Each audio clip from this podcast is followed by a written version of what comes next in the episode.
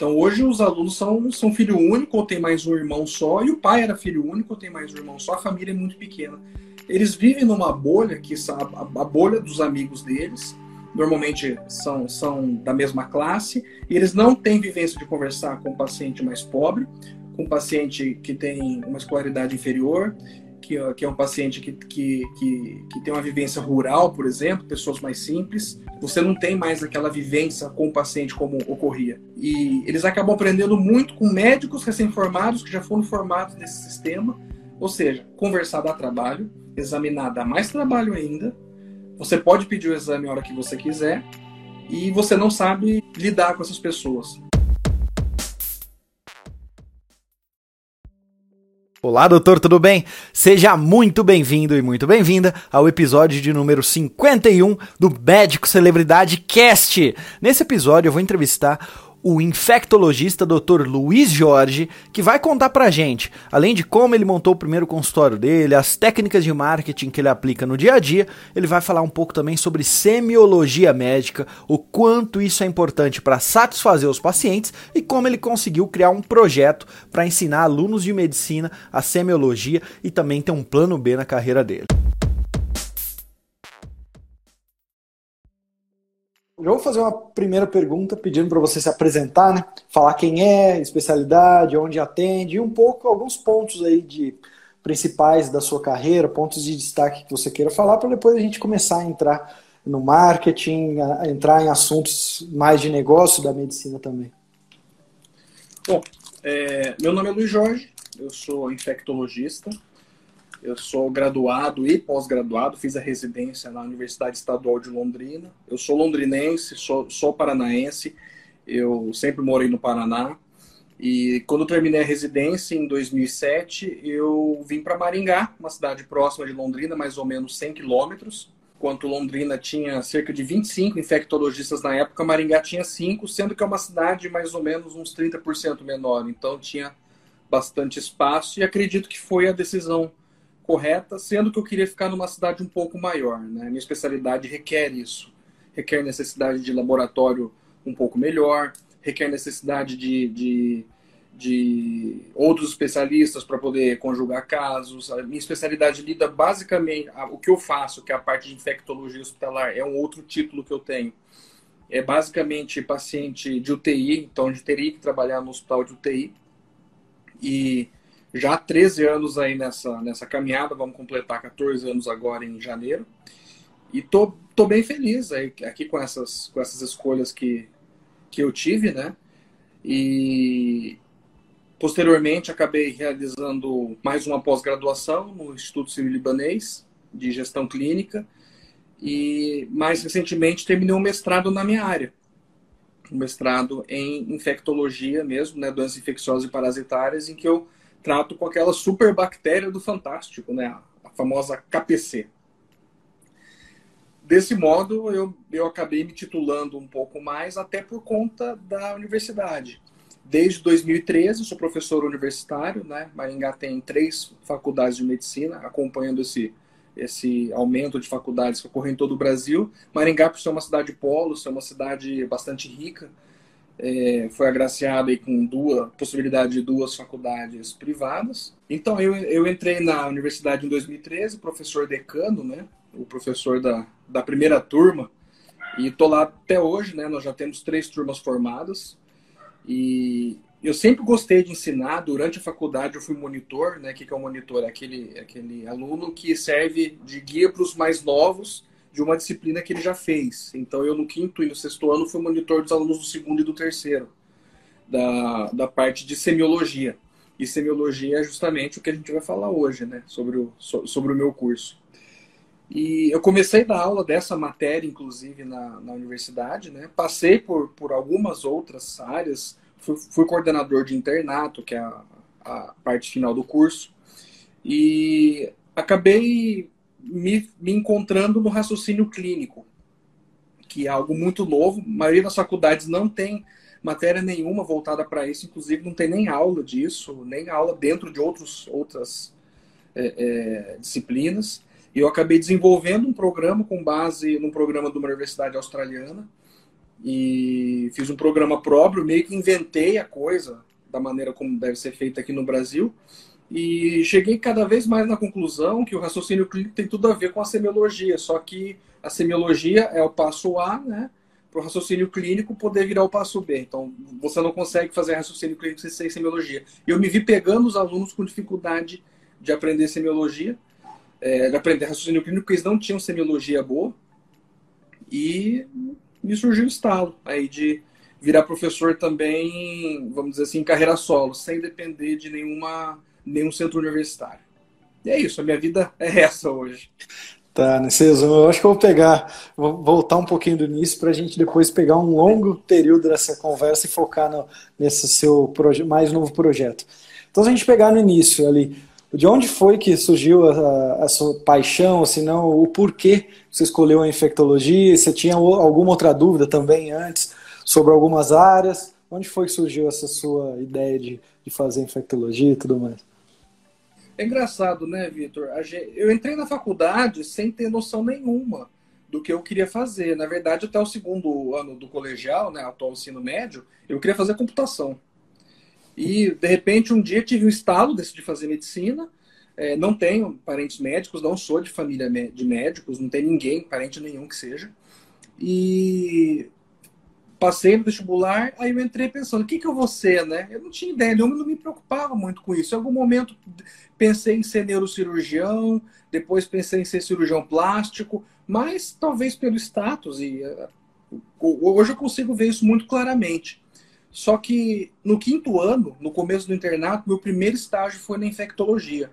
E dentro da Universidade Estadual de Londrina, a infectologia é, é a única especialidade clínica que tem um setor próprio. E é um setor enorme. E eu vi aqueles médicos residentes tão bons, tão bons médicos, vi aqueles professores tão preocupados.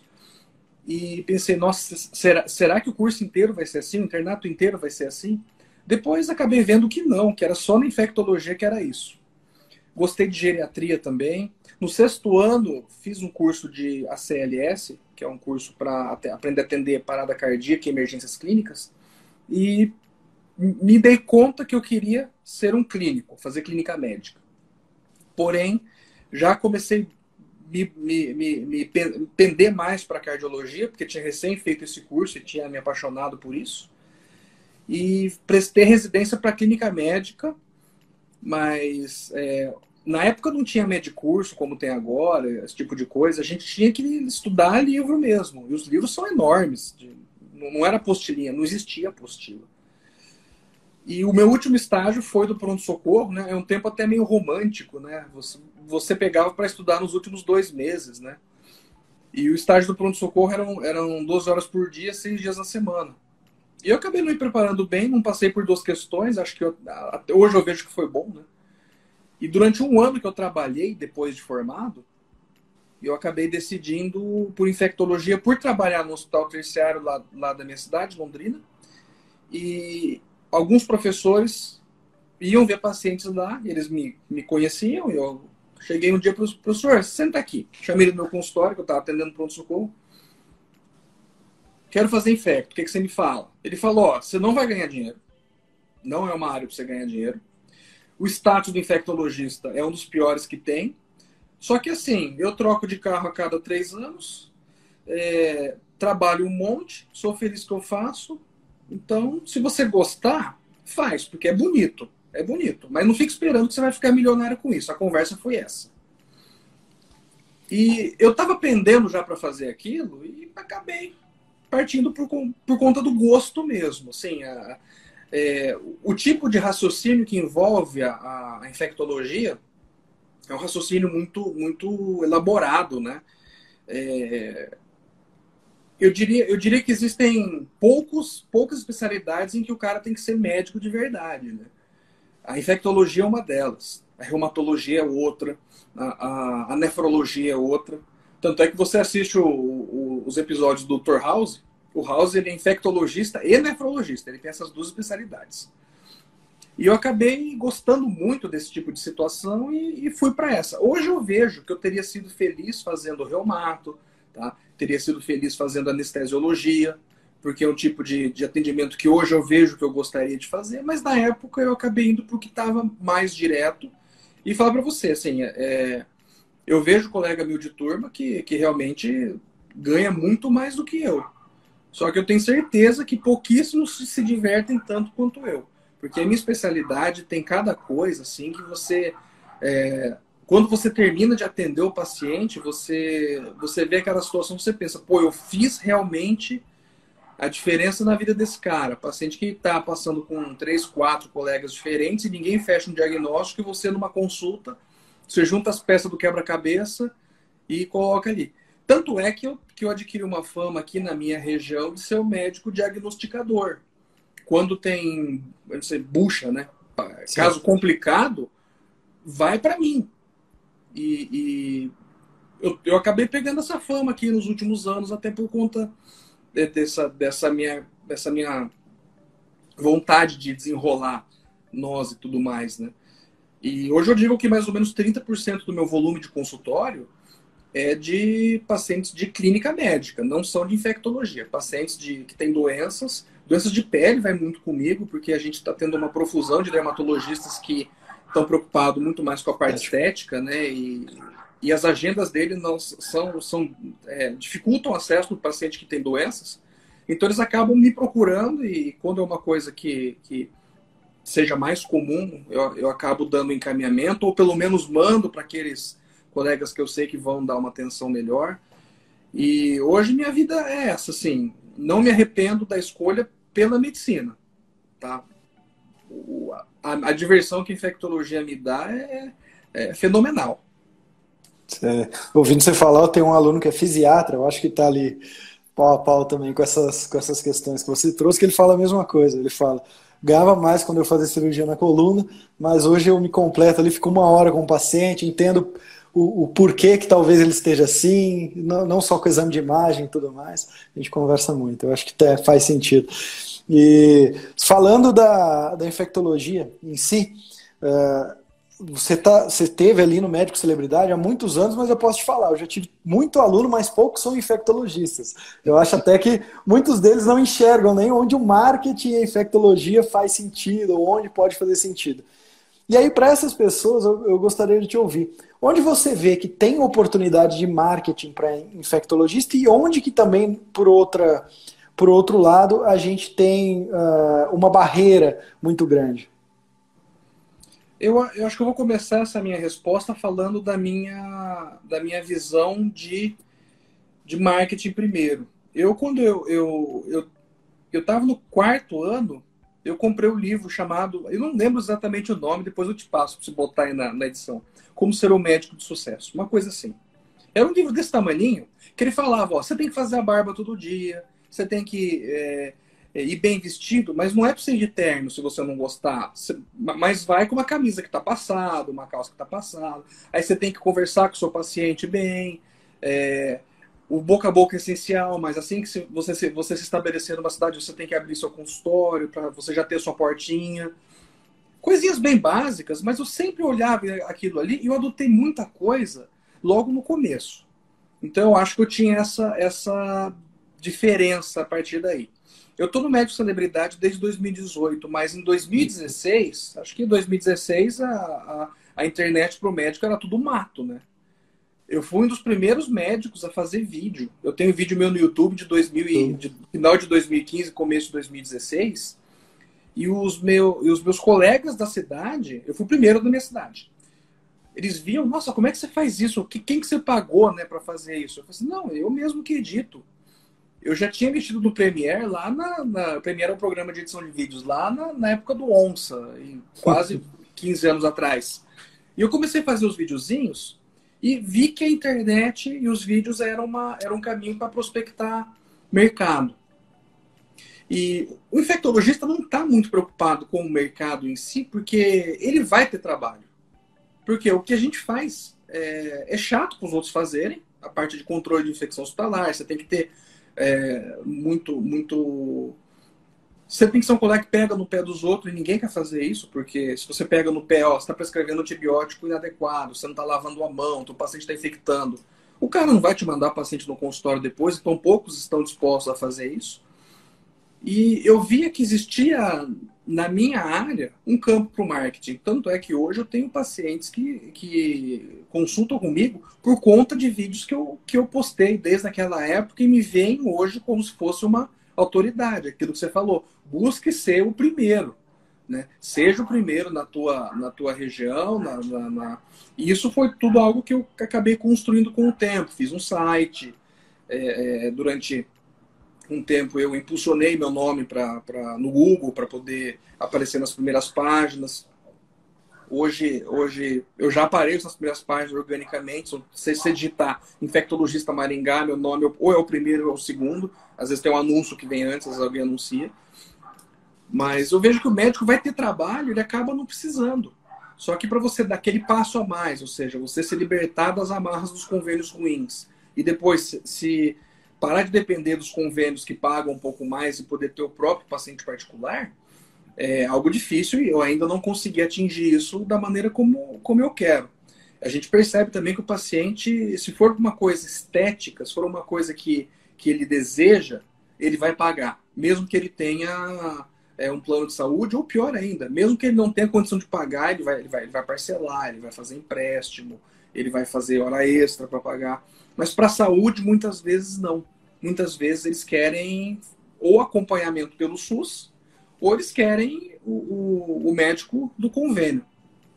E é esse tipo de paciente agora que eu estou tentando conseguir trazer para uma, uma outra realidade. Mas o Covid atrapalhou um pouco também, né? Porque a cidade também foi apesar de não ter tido muitos casos aqui, foi assim como o Brasil, no Brasil inteiro foi, afetada por redução de, de, de pessoas que têm plano de saúde, pessoas que ficaram desempregadas. Então, acho que não é a hora para eu dar esse passo com mais veemência aí, né? Eu acho que eu preciso voltar a lotar o consultório como, como era antes, né? Eu tive uma redução na minha, nas minhas métricas aqui de 40% do número de atendimentos. É, isso, isso acabou até impulsionando a parte do curso, que a gente vai começar, começar a falar depois. Mas eu ainda preciso recuperar o que eu perdi para poder dar um passinho a mais. Mas eu vejo que a minha fama como médico diagnosticador está tá se, tá se expandindo. Tanto é que dos planos que eu não atendo, eu atendo. E tem colegas infectologistas com agenda da semana, vamos dizer. Os pacientes vão comigo porque querem um diagnóstico. Ou porque já foram no outro e não descobriram. É, eu lembro que a gente conversou, na verdade você enviou ali num, num, grupo de WhatsApp do Médico Celebridade que você ia começar a fazer essa transição, né? De convênio para particular e até alguns seus colegas te deram dicas, você também colocou seu ponto de vista, só que aí aconteceu bem essa questão do Covid, bem na hora dessa transição. Né? Bem na hora que foi acontecer essa transição, é, aconteceu isso. Mas na tua região, você acha que, que é possível? Já tem infectologista que vive só de particular ou é uma questão de, de, de região também que influencia isso? Não, não tem. Não tem. Na minha cidade não tem infectologista que só atenda particular. Em Londrina, de onde eu vim, não tem. Em Curitiba, que é uma cidade maior, tem, mas também você tem um pool de pessoas que, que buscam mais. Aí você parte para aquele infectologista que já é mais, especiali mais especialista. Tem uma colega minha que ela é neuroinfectologista. Ela fez neurologia, depois ela fez infectologia. E ela só lida com paciente que tem AIDS com, com doença do sistema nervoso central. E ela só atende particular. É uma excelente médica. Mas a minha região ainda não permite. Aqui a gente ainda, ainda é, lança, cruza, cabeceia e ainda marca o gol, né? Porque é uma cidade com 400 mil habitantes, a gente tem que fazer tudo. Lógico, a gente tem os gostos, né? Eu vou, eu, vou mais para a parte de, das doenças bacterianas, infectologia hospitalar, né? Tem colegas que gostam mais da parte de atender AIDS e hepatites. E isso vai acabar sendo, vão acabar se tornando subespecializações, como na cardio você tem ah, o ecocardiografista, o hemodinamicista, como na GO você tem o que faz medicina tetal, é, fetal, o, tá. o mastologista. Na infectologia vai acabar surgindo subnichos, mas por enquanto não tem como fazer isso daí na minha realidade, né? Pelo menos na realidade de uma cidade como essa, né? Certo. E aí, voltando mais uma vez, eu lembro certinho quando você entrou no Médico Celebridade, você já não entrou perguntando como fazer as coisas. Você já entrou enviando aquele monte de vídeo. Ah, mas eu já gravei vídeo assim, assim, assim, vídeo de dois anos, igual você falou. E, e você já é expert nessa área em gravar vídeo, assim, já, já gravou muito, já cruzou, cabeceou e fez o gol, né? Uhum. Sozinho editou os vídeos. É, e vídeo dá muito certo. Conta pra gente alguns dos, dos macetes ou, ou, alguns dos processos que você faz na hora de gravar um vídeo, na hora de escolher um título. Você já, você já tem uma noção mais ou menos daquilo que dá, dá certo, não dá? Como é que você pensa na hora de gravar um vídeo para atrair pacientes? Eu procuro aquilo lá que os pacientes têm, têm buscado mais quando eles vão consultar. Então, quando o paciente marca uma consulta comigo, aí eu vim porque eu estou com um exame alterado. Eu vou gravar um vídeo falando sobre determinado exame alterado, por exemplo, alteração do hemograma. Então, ele tem uma alteração que pode ser uma infecção no sangue, é a maneira como os médicos explicam para esse paciente. Ou quando um paciente me fala, eu eu tô com medo de ter tido HIV, ou eu quero utilizar a profilaxia para exposição, é, porque eu tenho medo de contrair durante uma relação, como é que eu faço? Eu vou lá e gravo um vídeo eu anoto isso daí, gravo um vídeo e acabo fazendo um vídeo mais voltado para tirar essas dúvidas. E eu vejo que tem vídeo que dá muito certo. Meu canal é um canal pequeno, eu tenho 6 mil habitantes. 6 mil habitantes. Tenho 6 mil é, seguidor. assinantes, seguidores. É. Mas eu tenho vídeo com 150 mil views. Alguns vídeos é, realmente, organicamente, atingiram um, uma, um número bom, por exemplo, um vídeo que eu tenho sobre sífilis, que está bem explicadinho, um vídeo que eu tenho sobre leishmaniose. Então, se a pessoa digita alguma coisa, é, o meu vídeo aparece como primeiro e algumas pessoas, principalmente aquelas pessoas que tiveram é, necessidade de buscar um médico naquela situação, até ligam perguntando como é que faz para consultar. A gente não podia fazer telemedicina, mas até isso já, já mudamos. Né? Eu estou atendendo pacientes do Brasil inteiro hoje em dia por telemedicina com doenças da minha área. O problema é que há doenças que eu não consigo fazer o atendimento por telemedicina. Aí eu preciso me desculpar com o paciente, falar, falar as minhas impressões do caso, pedir para ele procurar um colega na região. Isso aí gera, gera desconforto, tanto é que a gente tem que ter muito tato com o paciente nesse momento, né? A gente tenta fazer o máximo e fechar um diagnóstico, pelo menos para poder daí dar um segmento para esse, esse doente isso é avaliado presencialmente, né? Tem doenças que não dá para você fazer a, a, essa, essa condução totalmente virtual sem examinar, por exemplo. Sim. E na gravação do vídeo em si, você tem ah, a primeira parte dele, eu falo sobre o problema, ou a primeira frase eu me apresento. Você tem alguma estrutura que você usa?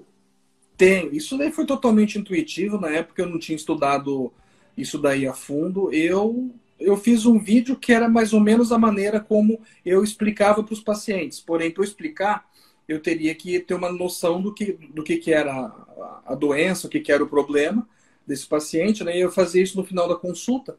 Então, a minha estrutura é mais ou menos o seguinte: eu tinha uma, uma apresentação formal. Olá, aqui é o Dr. Luiz Jorge, infectologista na cidade de Maringá, no Paraná. E hoje eu vou falar sobre. Aí eu falava o nome da doença. Aí eu fazia uma revisãozinha do que, que era a doença, bem curtinha e daí, depois que eu tinha delineado os sintomas que ela podia causar, eu dava as orientações. Se você tem determinado sintoma, preste atenção, porque o seu diagnóstico pode ser esse. Aí eu sugiro que você procure um especialista. Às vezes eu botava foto de lesão, se fosse uma lesão de pele, eu comentava alguma coisa. Era mais ou menos assim. Era, era uma, até uma maneira do, do, do paciente ter algum tipo de orientação sobre a doença previamente a uma consulta né? Mas era, era algo muito, muito, vamos dizer assim, muito primário, né? Não, não, eu, não tinha, eu não tinha uma estrutura anotada. Eu sentava e falava. Quando eu tentava anotar, eu, eu congelava. Eu, eu só consigo falar desse jeito. Quem me vê falando desse jeito acha que eu sou super amigo da câmera. Se eu pego para gravar, é horrível. Então é muito melhor eu conversando com alguém. Eu também sou assim. Eu também, se eu, se eu coloco, ainda mais se eu fizer Uh, script aí eu travo, porque o script errou uma palavra, você se sente pressionado. Então é melhor, tentar, é melhor tentar assim. E aí você falou para mim que agora já está começando com essa questão de telemedicina e tudo mais. Uh, eu vejo como você tem muito vídeos, talvez um comentário, um comentário, por exemplo, fixado em cada um dos seus vídeos, ó, atendimento por telemedicina já te daria uh, um fluxo é, interessante. Mas vamos supor que você não, não fez isso. Que, o que, que você está fazendo para conseguir pacientes de telemedicina? Você tem feito algo especial ou eles estão chegando por onde? A maioria dos meus pacientes de telemedicina são locais. Então a gente tem, tem uma regulamentação própria do CFM que nos permite fazer o atendimento por telemedicina durante, enquanto houver a, a, a pandemia do Covid. E alguns planos facilitam até que a gente faça esse tipo de atendimento, outros dificultam bastante. E como a maioria dos meus pacientes é, é de plano de saúde, eu, eu adotei uma tática, eu vou contar o segredo, né? O médico não quer dar, o médico quer fazer telemedicina, mas ele não sabe. Pergunta se o paciente tem Skype instalado, não tem. Ele não tem. Ele quer fazer pelo WhatsApp. E o médico não quer dar o WhatsApp dele. Então você compra um chip a mais, instala o WhatsApp Business no seu celular e você vai ter dois WhatsApp no seu celular, o seu, o seu pessoal e o seu WhatsApp de trabalho. Isso até facilitou algumas coisas, porque hoje em dia eu tenho feito muito, muito, muita reavaliação de exames de pacientes pelo WhatsApp gravo um áudio para ele explicando o que aconteceu e como é que estão os exames dele e utilizo isso daí, inclusive, até para fazer a própria telemedicina. Então, são os pacientes mais locais. Os pacientes de fora, quando eles me procuram, eles me procuram justamente porque viram um vídeo meu e reconheceram em mim uma autoridade. Né? E eu diria para você que 90% das vezes é paciente que, so, que teve uma exposição sexual de risco e está com dúvidas e não quer procurar um médico da região, talvez por ser uma pessoa mais ou menos conhecida, ou porque não quer ir, ir atrás do serviço de SUS, que quem vai providenciar o remédio é através do SUS, ele não quer. Então ele quer tirar dúvidas com um médico que seja especialista. Isso daí acaba sendo a imensa maioria dos pacientes que me buscam é, de fora da minha cidade. Maravilha. E só para a gente finalizar essa questão da infectologia. Além dos vídeos, uh, tem algumas coisas a mais que você faz e que você consegue notar algum resultado, seja de imediato ou até longo prazo? Ações, seja com a sua equipe, alguma questão relacionada à secretária, a processos internos, ou até mesmo a tráfego pago, alguma coisa assim? Eu já fiz bastante tráfego pago é, bastante sim, pouco, pouco valor, mas fiz durante bastante tempo, né? Até que eu consegui galgar os primeiros lugares ali na, na busca. Não é tão difícil, na minha cidade são só 10 infectologistas hoje. Então, acho, acho que, que tem site é eu e mais uma só. Né? Então, não é tão difícil assim. Você acaba aparecendo, os outros aparecem através de lista telefônica online, doctorado, esse tipo de coisa. Mas por orgânico eu já cheguei, então eu, não, eu acabo não fazendo. O que eu fiz muito na época, que foi impulsionar pelo Facebook, para poder criar uma base de clientes no Facebook e expandir para a região. Porque as cidades ao redor, assim, eu costumo falar que Maringá é a última fronteira antes do Mato Grosso. Porque a gente abrange, às vezes, é, uma área de 300 quilômetros de raio. Tem paciente que vem do Mato Grosso para consultar em Maringá, porque nas cidades próximas não tem médico. Ou nas cidades que são um pouquinho maiores daqui da região, eles, eles, não, eles não conseguem médico que descubra o que eles têm, que eles acabam vindo. Então, eu fiz uma, uma, um rastreio dessas áreas, dessas regiões, e vi que tinha uma demanda e acabei fazendo tráfego dali. Então, eu subi um vídeo, e quando eu subi o vídeo, eu impulsionava para alguns locais específicos, é, direcionando para público A e B, que fosse da idade compatível. Então, pessoas acima de 25 anos até no máximo 55, né? Porque os, os mais, os mais velhos muitas vezes não tomam essa decisão sozinho. E, e surtiu alguns bons resultados, né? Me, me, tornei conhecido em algumas cidades aqui da região e tenho pacientes que voltam comigo até hoje, desde aquela época. Mas a partir do momento que meu consultório decolou mais, eu acabei parando de fazer e fui pela, pela própria busca. Eu, eu, eu coloco na recepção quem indicou, né? peço para as secretárias perguntarem quem foi a indicação. Normalmente é a indicação de paciente. A minha área poderia se beneficiar muito da indicação de médicos, mas eu não trabalho em hospital grande, o hospital que eu trabalho é um hospital só, é um hospital pequeno, então aqueles médicos do meu hospital me indicam pacientes, mas é uma minoria né, de médicos próximos à quantidade de médicos totais da cidade. Mas o, o forte mesmo são as indicações de, de paciente para paciente, né? Então, eu, ó, minha prima, minha amiga, alguém que eu conheço me indicou e, e eu agendei com o senhor por conta disso. Certo. Me fala uma coisa, se eu não me engano, é 13 anos que você falou que você já tem consultório? Ou eu estou enganado? Tem 13 anos que eu tenho consultório. 13, 14 anos. 13 anos. E se você pudesse fazer uma reflexão rápida aqui, o que você faria de diferente quando você começou há 13 anos, que você, fez, que você viu que hoje dá resultado, mas que, que naquela época você não tinha nem noção? Seja na condução dos pacientes, qualquer coisa. Eu não tinha ficado com pressa de ganhar dinheiro. Por que Como que foi essa pressa? Porque assim, você, você termina a residência, eu estava com 29 anos, né? Eu, eu ia me casar dali um ano, e estava querendo ganhar dinheiro. Eu, com 29 anos, você, nunca ganhou um real na vida, né? A maioria das pessoas começa a trabalhar com 16. Ah, eu, eu, eu, tenho carteira assinada desde os 16 anos. Médico não tem isso. Né? Então, eu, eu abri o consultório, mas durante três anos eu paguei o consultório sem atender praticamente, porque eram poucos pacientes. Eu não tinha entrado nos convênios, eu não tinha. A Unimed aqui pediu um ano para poder se, se cooperar. A Unimed é muito forte, o convênio mais forte da região. Então, eu, durante três anos, eu não conseguia equalizar essas contas e como eu não equalizava, eu ia trabalhar, eu, eu pegava plantão. E uma coisa que eu reparei quando eu saí de um concurso público que eu tinha, eu era concursado e saí em 2017. Quando eu saí do concurso, eu fiquei preocupado. Esse dinheiro do concurso pode ser que me faça falta. Aí eu falei assim: ah, mas eu tô cansado, eu vou dar um tempo para mim. Eu vou deixar umas, eu vou deixar um pouco mais de tempo livre e, e vou abrir agenda a agenda começou a lotar. Ou seja, tinha uma demanda. Causa e efeito. Como, como, tinha outros infectologistas na cidade que tinham consulta para mesmo para a mesma semana, até para o mesmo dia, quando vinha aquele paciente que buscava a gente, ah, tem para amanhã, e tinha um colega que tinha para hoje, aconteciam duas coisas. Ele ia no outro colega e não desmarcava comigo. Então, eu perdi uma consulta porque os meus horários exíguos estavam ocupados de pessoas que estavam faltando.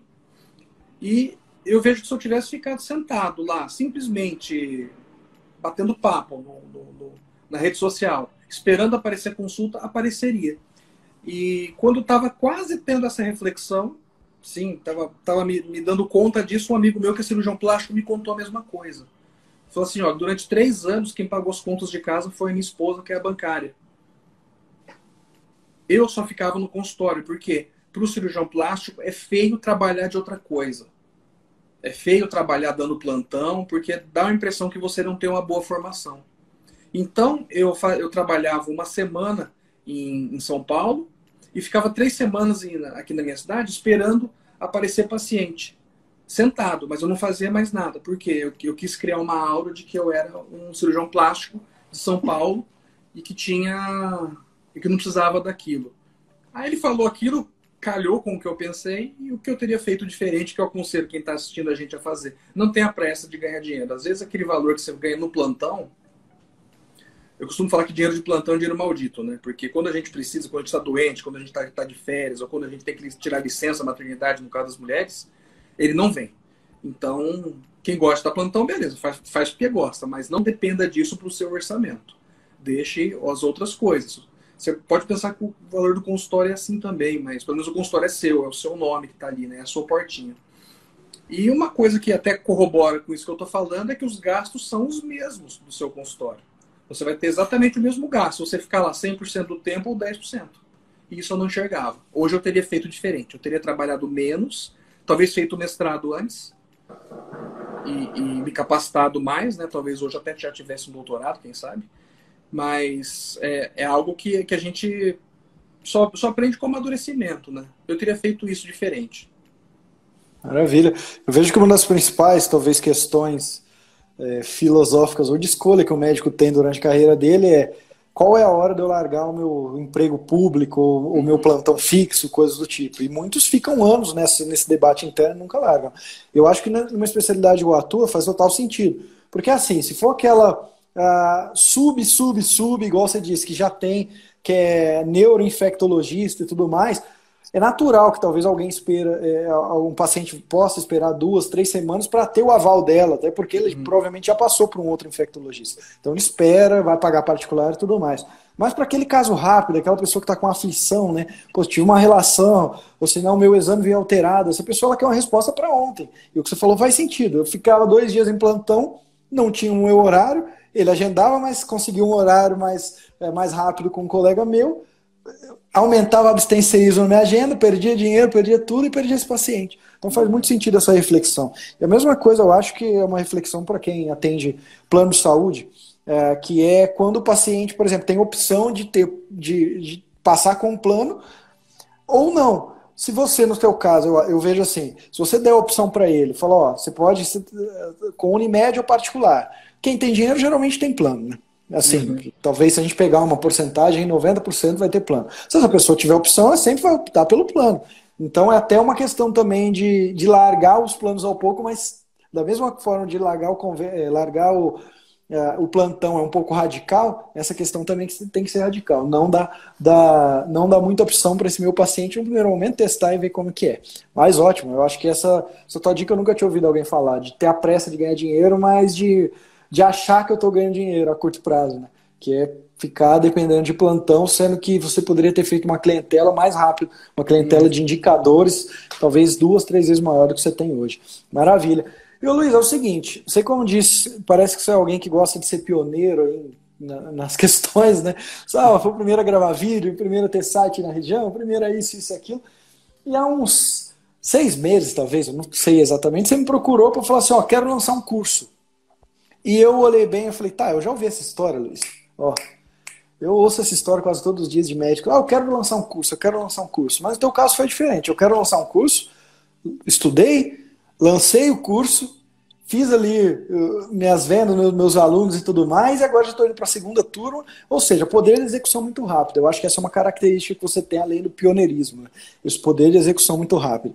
Conta para mim, assim, é, o que seria esse projeto? Só para quem está ouvindo e quem vai ouvir no futuro. Talvez a pessoa vai ouvir daqui uns três anos e falar, olha só, que sujeito bacana, eu nem pensava que isso era, que isso era interessante, ou nem pensava que para o médico lançar curso ele poderia falar da mesma aula que ele dá na faculdade e, e dali.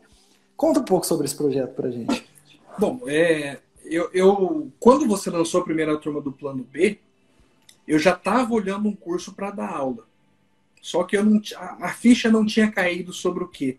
Eu pensava fazer uma coisa, uma outra. A disciplina que eu dou hoje, eu tenho muita vontade de lançar um curso, mas eu tenho amigos de Londrina que já lançaram um curso também. E eu achei até antiético eu fazer a mesma coisa que os meus amigos fizeram, só porque nós temos o mesmo gosto, né? Então, eu fiquei procurando e, e sempre, sempre me queixei de, da, da maneira como o aluno atende o paciente. O que a gente via que a gente tinha uma, uma uma, um cuidado muito maior em abordar as pessoas, em chamar de senhor, de senhora. E essa nova geração dos médicos é uma geração muito imediatista e o raciocínio deles tem passado muito mais pela, pela precocidade de ter um exame na mão. Então eu vejo que eles não sabem conversar. E percebia isso nos, nos médicos que atendiam comigo, mais novos, né, quando eu era concursado, nos plantonistas dos hospitais que eu trabalho, e principalmente nos meus alunos. E os meus alunos me pediram ano passado um curso de semiologia. Por quê? Porque eu dei a matéria, muitos gostaram, né? Mas quando eu saí da matéria, é, a matéria caiu um pouco o seu nível, vamos dizer assim, e me pediam o meu curso, dia que eu desse aula. Disse, ah, vamos lá, vamos dar, né? Aí acabou que não deu certo, e... mas me, me surgiu o estalo, falei assim, vou fazer um curso de semiologia. Só que eu comecei a pensar por que, que o meu curso seria diferente do curso que eles têm na faculdade? Eu pensei, bom, eu vou ter que fixar num, num diferencial, né? Então, quais, quais foram os diferenciais? Relação médico-paciente, sólida, pesada. Eu, consigo, eu faço assim, relação médico-paciente indestrutível. Teoria de semiologia, que é aquela matéria que ensina a gente a conversar com o paciente e a examinar, pesada também. E, por fim, semiologia baseada em evidências, porque a gente sabe o quanto os exames são importantes para poder fechar um diagnóstico, mas pouca gente se, se dá conta que uma ausculta de pulmão ou que uma palpação de um fígado é também uma manobra, é, é, é também um exame. Isso daí tem os mesmos caracteres de, de estatísticos, ou seja, eu consigo confirmar ou excluir de acordo com o que eu estou ouvindo do que eu estou palpando. E eu, eu, é algo que eu sempre fui atrás e pouca gente fala. Aqui no Brasil eu ouvi falar sobre isso. Uma médica do, da, do Rio Grande do Sul e o pessoal da USP só. Aí eu, eu, eu fixei isso daí num tripé e criei o método Semio 3D. Quais são? São as três dimensões da semiologia, que é muito diferente do que eles aprendem na faculdade. E o feedback dos alunos tem sido incrível Né? E eu estou podendo dar aula do jeito que eu sempre quis e que a gente tem amarras dentro de uma instituição universitária. Primeiro que a gente, a gente tem que ficar fazendo prova, avaliando aluno que não quer estar tá lá. No caso do curso, o aluno pagou. Se ele não quiser, beleza. Mas os que estão lá, estão me dando feedback, estão aprendendo, estão gostando muito. Né? E eu consigo ensinar eles, eles coisas que eu não poderia porque estava fora da ementa. Então, outro dia eles estavam com uma dificuldade no, no, numa determinada situação. Fui lá e dei uma aula só para aquilo, para eles. Né? E, é matéria inclusive, não existe em livro. Fui lá, fiz uma pesquisa, peguei um pouco da minha experiência, conversei com colegas, fiz uma aulinha daquilo lá. Eles falaram, professor, essa, essa aula aqui já valeu o curso inteiro. Então foi, foi a sacada que eu tive de fazer um curso e já penso em outros cursos para o futuro, de, de outras, outras situações que eu domino e que eu posso contribuir. E queira ou não, são, eu tenho 13 anos como especialista, mas como, como graduado eu tenho 18 anos. Eu vou para 19 anos agora, no que vem, né, em janeiro. Então, é, então não, é, uma, é uma caminhada e eu penso que a gente tem que dar atalho. Né? Se eu precisasse redescobrir a roda toda vez, ou seja, eu quero lançar um curso, se eu fosse aprender sobre isso, é, caçando informação aqui, ali, acolá, não tinha lançado ainda. Ou seja, eu, eu, eu entrei na turma do plano B e, e você me deu um atalho talvez dos dois anos. Eu quero que esses alunos tenham um atalho uns cinco anos, Mesmo pelo menos, na prática médica. Ou seja, tudo que eu aprendi apanhando, que eu aprendi sofrendo, eu vou entregar para eles, como, como eles são meus alunos, para eles não precisarem sofrer isso daí. Eu vou dar atalho. Maravilha, Luiz. E assim, no teu primeiro lançamento eu já julgo ser um sucesso. Porque eu, eu, que eu sempre falava ali para os alunos do plano B na medicina, que assim, no primeiro lançamento, quando você faz mais de 10 vendas, ainda mais com ticket um pouco mais alto, e quando eu digo ticket alto, sempre acima de 200, 300 reais, já é um sinônimo de um, de um filão. Você encontrou ali um caminho para você se estabelecer e tudo mais porque geralmente você está começando, você não vai investir tanto em tráfego, você ainda não tem uh, ali o, o, autoridade na área, aquela autoridade única e tudo mais, que você vai construindo lançamento após lançamento, e você já conseguiu de primeira já ser muito além disso aí, entendeu? Já de primeira. Como foi o processo de lançar? Porque assim, ó, te ouvindo falar, eu vejo que, não sei se você é um bom se for um bom estudante ou é alguém também que já pensa muito parecido comigo, mas a primeira coisa foi no nome, que eu sempre colocava ali. Se você cria um método com um nome que é só seu, primeiro, as pessoas não têm como copiar e elas não têm nem como precificar direito. Ou, será que tá barato ou tá, ou tá caro? Eu nunca vi as três dimensões juntas. Entendeu? Você já pensou nisso aí. Mas além do nome e tudo mais, como é que foi esse processo de lançamento é, dessa sua ideia até virar o curso em si e ter esse primeiro, que eu posso dizer com toda certeza, foi um sucesso, assim, essa primeira turma? Bom, o nome, você fez uma live com o Fábio Cavalcante e ele, ele deu essa sacada meio que nas entrelinhas. Ele, ele comentou por alto, mas ele estava no meio de uma outra resposta. E quando ele falou, eu até voltei para ouvir aquilo lá que ele falou de novo. Né? Ele, ele não estava falando daquilo, ele deu um exemplo e de repente ele soltou aquilo lá e falou assim: é aí. É aí que eu vou, que eu vou dar o um nome para o curso. Porque o nome do curso era para ser Semiologia Descomplicada. Esse nome acabou sendo o nome do meu perfil, né? Fiz uma votação com alunos meus da faculdade, ah, foi, foi praticamente unânime esse nome, né? Meu nome preferido antes era Semiologia Raiz, não era, não era Descomplicada, mas eles gostaram mais do Descomplicado. E, e eu criei essa questão do método até, por, até para ninguém copiar e também porque era um pouco da maneira como eu via. Eu já estava desenhando o curso nisso daí. Então eu, eu queria ensinar focado nisso, mas eu estava com dois eixos, né? Aí eu acabei puxando, os dois eixos seriam relação médico-paciente e semiologia baseada em evidências. Mas eu vi que tem há muito aluno que tinha falha na semiologia básica. Então eu falei assim, bom, semiologia 2D, 2D é ruim, 3D, mas é melhor, né? Então vamos botar isso daí como eixo a mais e o nome fica um nome mais completo. Que parece ser um nome bem batido, mas é, na área médica a gente não tem muita coisa de semiologia de, de, de, de 3D, né? E o meu produto é exclusivo. Não tem curso de semiologia na, nas, nas plataformas de venda.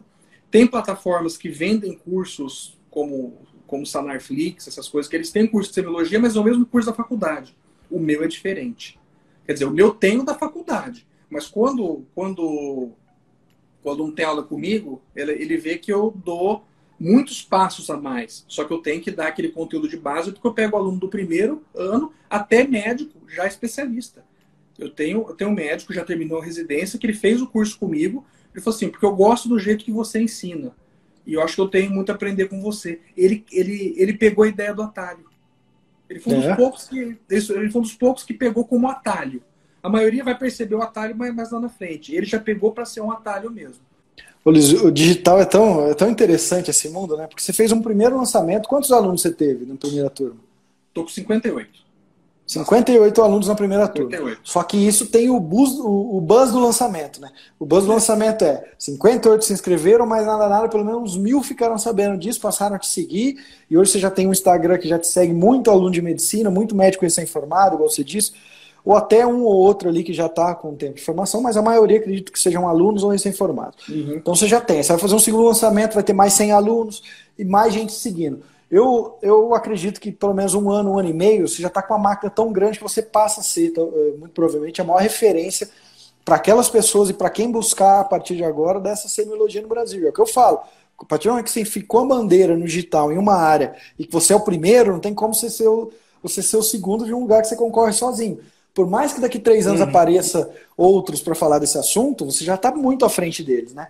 E quando você chegou com essa uhum. ideia e me falou, porque tem ideias que alguns alunos do plano B chegaram para mim e falaram, ó, oh, eu tô querendo lançar assim, na hora eu já vi assim, Money, nossa, vai dar muito certo. E não deram, e alguns não deram certo, desses que eu imaginei. E quando você trouxe essa ideia, no primeiro momento eu pensei assim, tá, vai dar certo, mas não vai dar tanto, porque eu não vejo assim, o aluno de medicina, igual você disse, a sociedade, todo mundo ansioso, tal, talvez ele não quer é, estudar tanto, porque já estuda tanto, né, mas não quer se aprofundar ainda mais num tema desse. E eu vi o contrário, cara. Num primeiro lançamento, a massa que você conseguiu trazer até ali, de pessoas interessadas num tema. Eu, eu participei, talvez você nem saiba, mas eu participei de uma outra live que você fez. Eu vi a discussão do jeito que estava sendo colocada, eu vi a forma que seus alunos colocaram. Então era uma percepção errada que eu tinha é, que os estudantes de medicina é, estavam, ah, eu estou na medicina por status, ou talvez não quero, não quero ter mais uma coisa para estudar. Eu vi que não, eles se interessam por isso. E aí a gente tem que discutir um pouco do sistema, né? Será que essa questão do aluno que você trouxe aqui para gente, de estar tá só uh, mecânico demais, de só querer exame, de não fazer o diagnóstico, é uma questão que as instituições estão colocando é, dessa maneira para eles ou é uma questão deles mesmo? E aí parece que pelo o que você trouxe que não, que eles estão dispostos a ter, a dar esse passo, até porque eles são inseguros, né, Luísa, na minha, na minha visão. Para esses primeiros anos são muito seguros. Poxa, como é que eu vou, vou começar? Imagina, eu chego numa UPA e o cidadão está de uma determinada maneira, eu não sei diagnosticar. Né? Eu acho que você trouxe muito isso. E quais foram os principais desafios para você lançar esse curso? É, primeiro, assim, eu, eu, eu posso dizer que o Covid me ajudou, porque como eu tive uma redução da, das consultas em consultório, eu mantive o meu fluxo hospitalar, né? Mas eu comecei a trabalhar menos. Os primeiros dois meses do Covid, eu tirei para ler, para porque eu acabei não tirando férias esse ano. Durante as minhas férias, elas foram canceladas, era em março, foi cancelado pelo Covid. Aí, quando a coisa realmente engrenou, que me deu a ideia, eu comecei a trabalhar com isso. E se não fosse o Covid, eu não teria tido tempo para lançar o curso. Hoje, hoje eu consigo um pouco mais de tempo, então eu estou trabalhando bastante, até, até mais tarde, para poder fazer esses lançamentos todos. Mas eu vejo que, que o, foi muito da vontade de fazer acontecer. Tá? Mas em relação ao aluno em si, o Covid atrapalhou eles porque eles pararam de ter vivência prática e talvez até pelas mudanças do currículo, né, os currículos médicos integrados talvez estejam dando muito menos atenção para isso ultimamente, é, houve uma redução muito grande da carga horária da disciplina de semiologia. Então, eles não têm tempo para conversar com o paciente. Junte-se a isso que as famílias hoje são cada vez menores, né? E a gente não tem aquele monte de tio e tia que vai ficar conversando com a gente como era na nossa geração, né? Então hoje os alunos são, são filho único ou tem mais um irmão só, e o pai era filho único ou tem mais um irmão só, a família é muito pequena.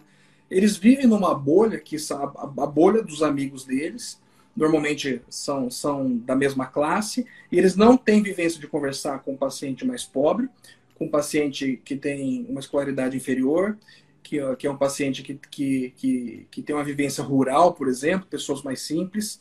Então, acaba faltando isso para eles. Eles vão se ver é, de frente a isso na faculdade de medicina lá no quinto ano. Só que o problema é que muitas faculdades não têm hospital próprio, hospital conveniado, e o aluno não faz mais, mais metade do que, do que eu faria na, na minha época.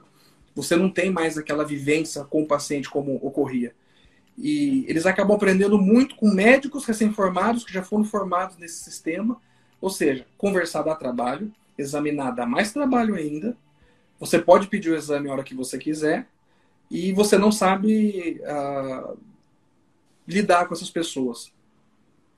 Isso está levando a medicina para um, um caminho que talvez seja até sem volta. Ou semiologia descomplicada é para tentar é, recuperar as ovelhas que conseguem enxergar que elas estão no caminho errado, que elas desgarram desse, dessa, dessa massa de alunos que está indo para o caminho errado, e eu consigo recuperar eles com dicas que eles nunca ouviram. Mas uma dica que eu, que eu sempre gosto de trazer assim, é dica de relação médico-paciente. Como, como você porta, como você quebra o gelo. Eu fiz um vídeo recentemente, como quebrar o gelo. Né? Como é que quebra o gelo? Aí eu, aí eu falo, ó, eu eu converso com o paciente sobre o que ele faz, eu pergunto sobre, sobre a família, eu bato um papo. Você ganha o paciente só com isso. Aí eu falo, ó, vocês vão ganhar o paciente, vocês vão ser médico que tem mais sucesso. Então acho que é, é muito voltado ao que as pessoas é, deveriam ser e não são mais. Né? Os alunos de medicina, infelizmente, estão caminhando para isso daí. É muito aluno também, né? Então nem, nem sempre você vai ter uma pessoa com uma aptidão para isso, que tem feito o curso mais por status, porque tem uma facilidade, pode um pai pagar ou pode fazer numa faculdade que, que, que aceita financiamento, ele acaba fazendo mesmo sem ter muita certeza, né? E como o, o, o gasto para uma faculdade dessa é muito alto, eles não desistem. Então eles acabam se formando, mas sem aptidão. Então, eles vão descontar em quem? No paciente, eles não querem conversar. E o paciente quer o quê? Quer conversa. E a gente tem que bater em conversar, ué. Tem jeito.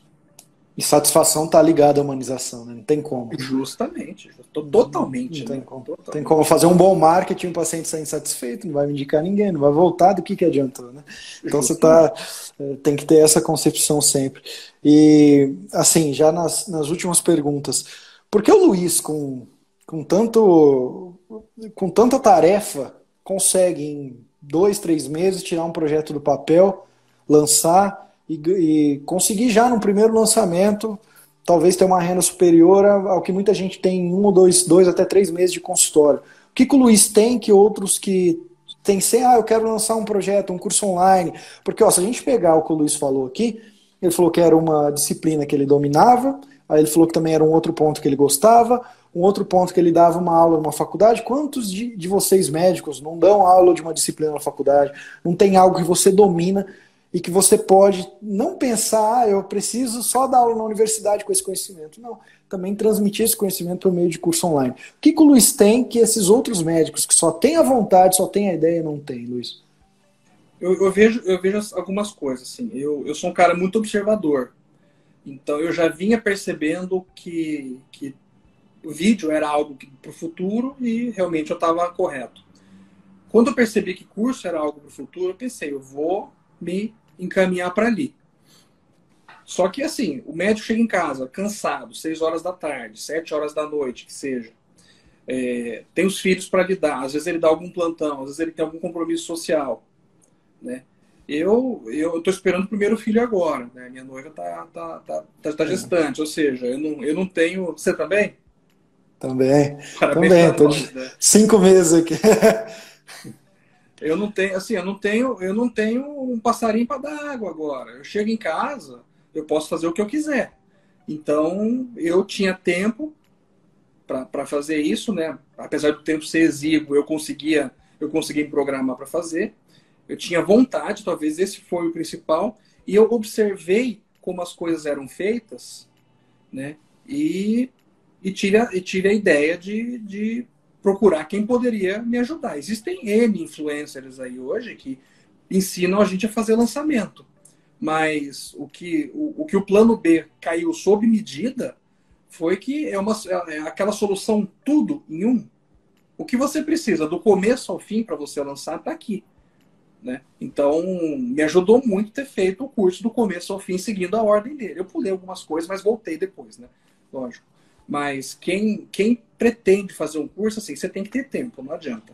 É, mexer com. A não ser que você arranje uma pessoa que lance você e vocês virem sócios. Então você vai ser especialista e a pessoa vai lançar. Então ela vai cuidar de, de fazer a tua parte de tráfego, ela vai cuidar de fazer a tua edição de vídeo. Eu atualmente eu, eu terceirizo a edição porque dá muito trabalho e, e ocupa tempo.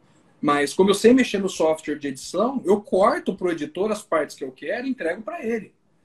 Então eu, eu, faço, eu faço a parte importante para mim sem precisar. Quando ele me devolve, eu nem, eu nem confiro, porque está cortado já. Ele só, ele só vai botar vinheta e legenda para mim. Mas dá trabalho, tem que ter tempo. Só que é possível fazer? É.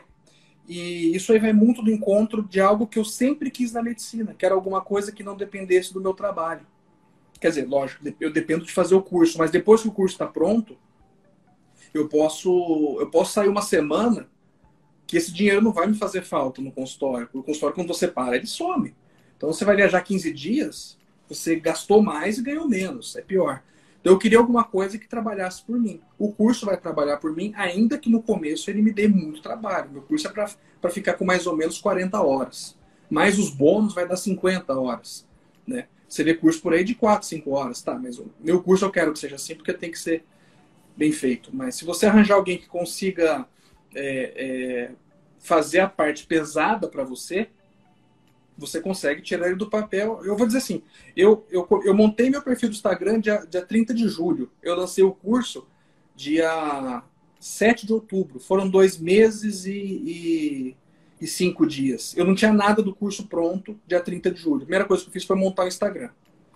Né? Então eu montei o Instagram. Tudo que eu construí foi a partir do dia 30 de julho de 2020. Até essa, esse lançamento no dia 7. O lançamento começa 20 dias antes, que você tem que preparar tudo, preparar vídeo e tudo mais. Então, em 45 dias eu botei tudo. O curso hoje eu estou com aulas adiantadas quatro semanas. Então, então se, eu, se eu cair de cama agora, vai ter conteúdo para os alunos até daqui a um mês.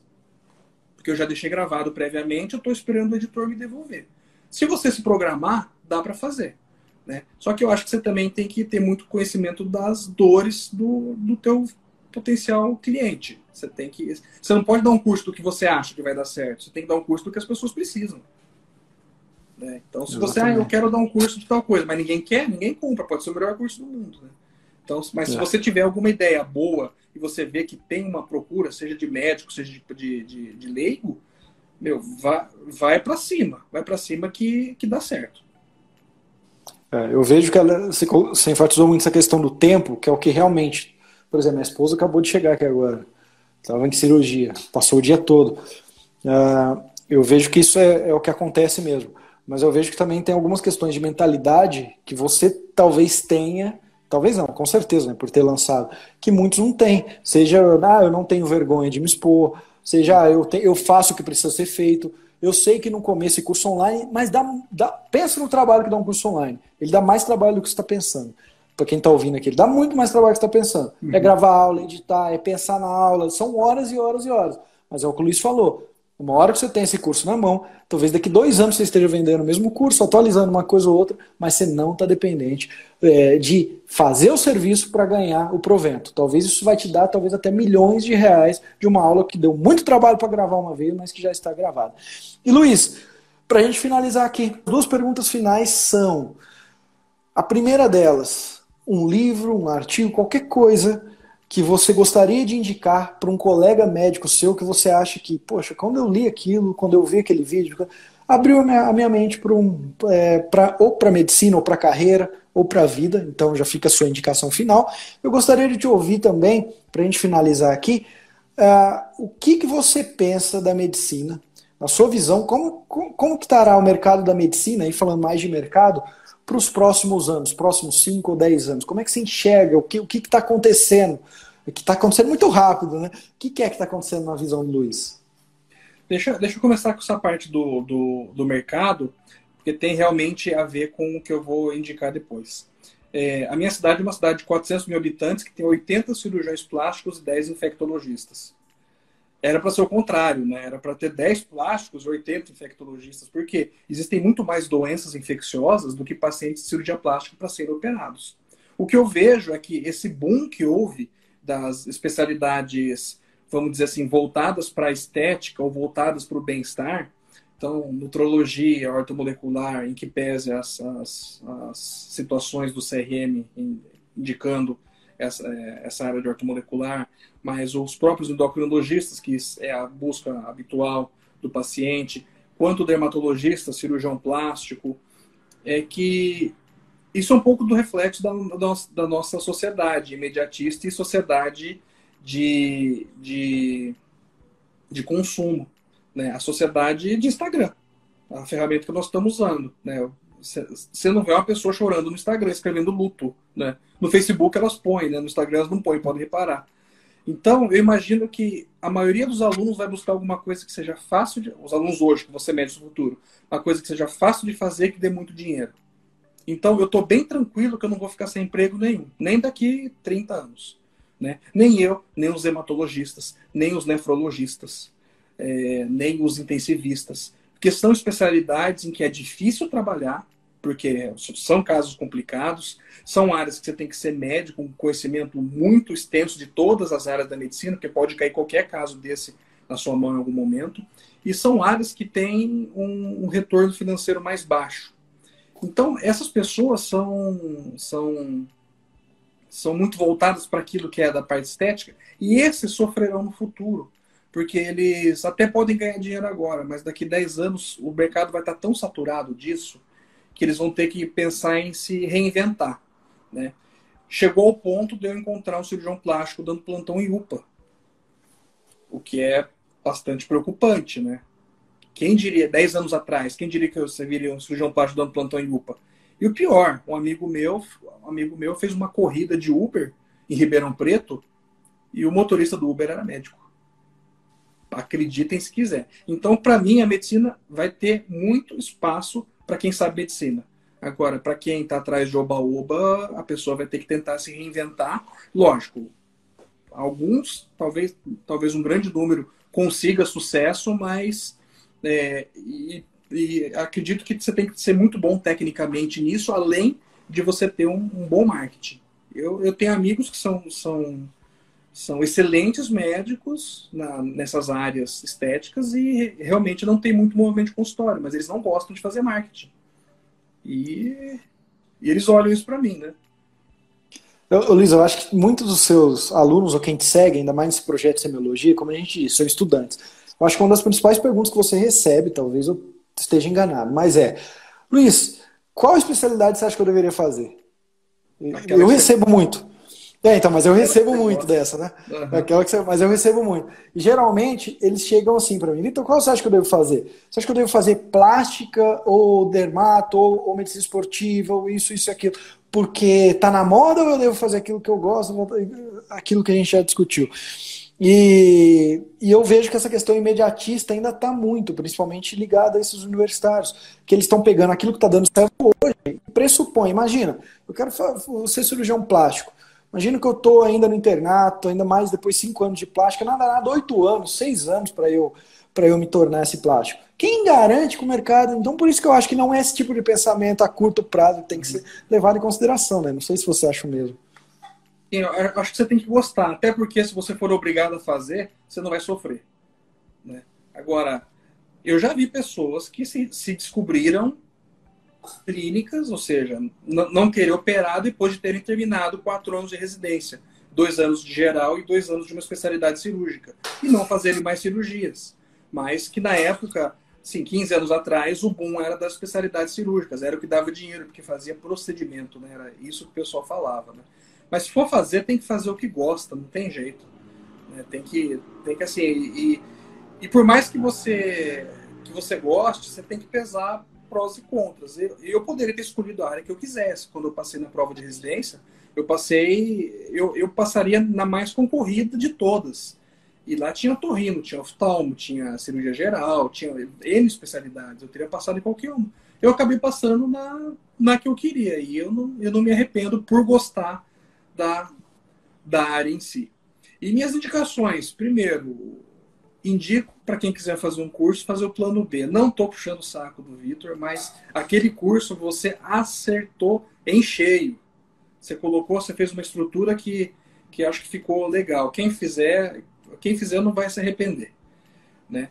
E eu indico para todo mundo que, que quer ser um bom médico, que procura um livrinho desse tamanho do autor chamado Roland Tumpakov, chamado O Corpo Fala. E tem algumas questões de postura, né? Ele, ele bota até uns desenhos, né? O paciente está assim com o braço, braço cruzado, quer dizer, ele não quer que você se aproxime. Aí ele descruzou o braço e relaxou. Agora você pode fazer as perguntas. Você pode perguntar se ele traiu a mulher, você pode perguntar se ele se ele se ele está roubando do sócio, que ele vai te responder. Né? Outra coisa é que médico, às vezes, o médico senta assim, né? O médico sentou assim, o paciente não confia. Então o livro explica que você tem que sentar assim, ó, apoiado, assim, no, o, o queixo olhando no. Esse livrinho dá muitas sacadas boas. Quer ser um bom médico? Comece por esse livro. O corpo fala.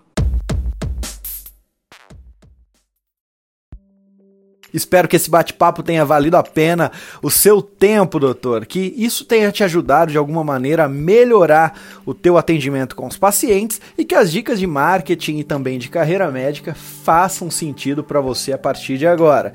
Do mais, qualquer dúvida que você tiver sobre marketing médico, me envia no meu Instagram, @vitorjaci e te espero também no curso online Médico Celebridade, que é o meu curso mais completo de marketing médico e que o curso mais completo de marketing médico do mundo.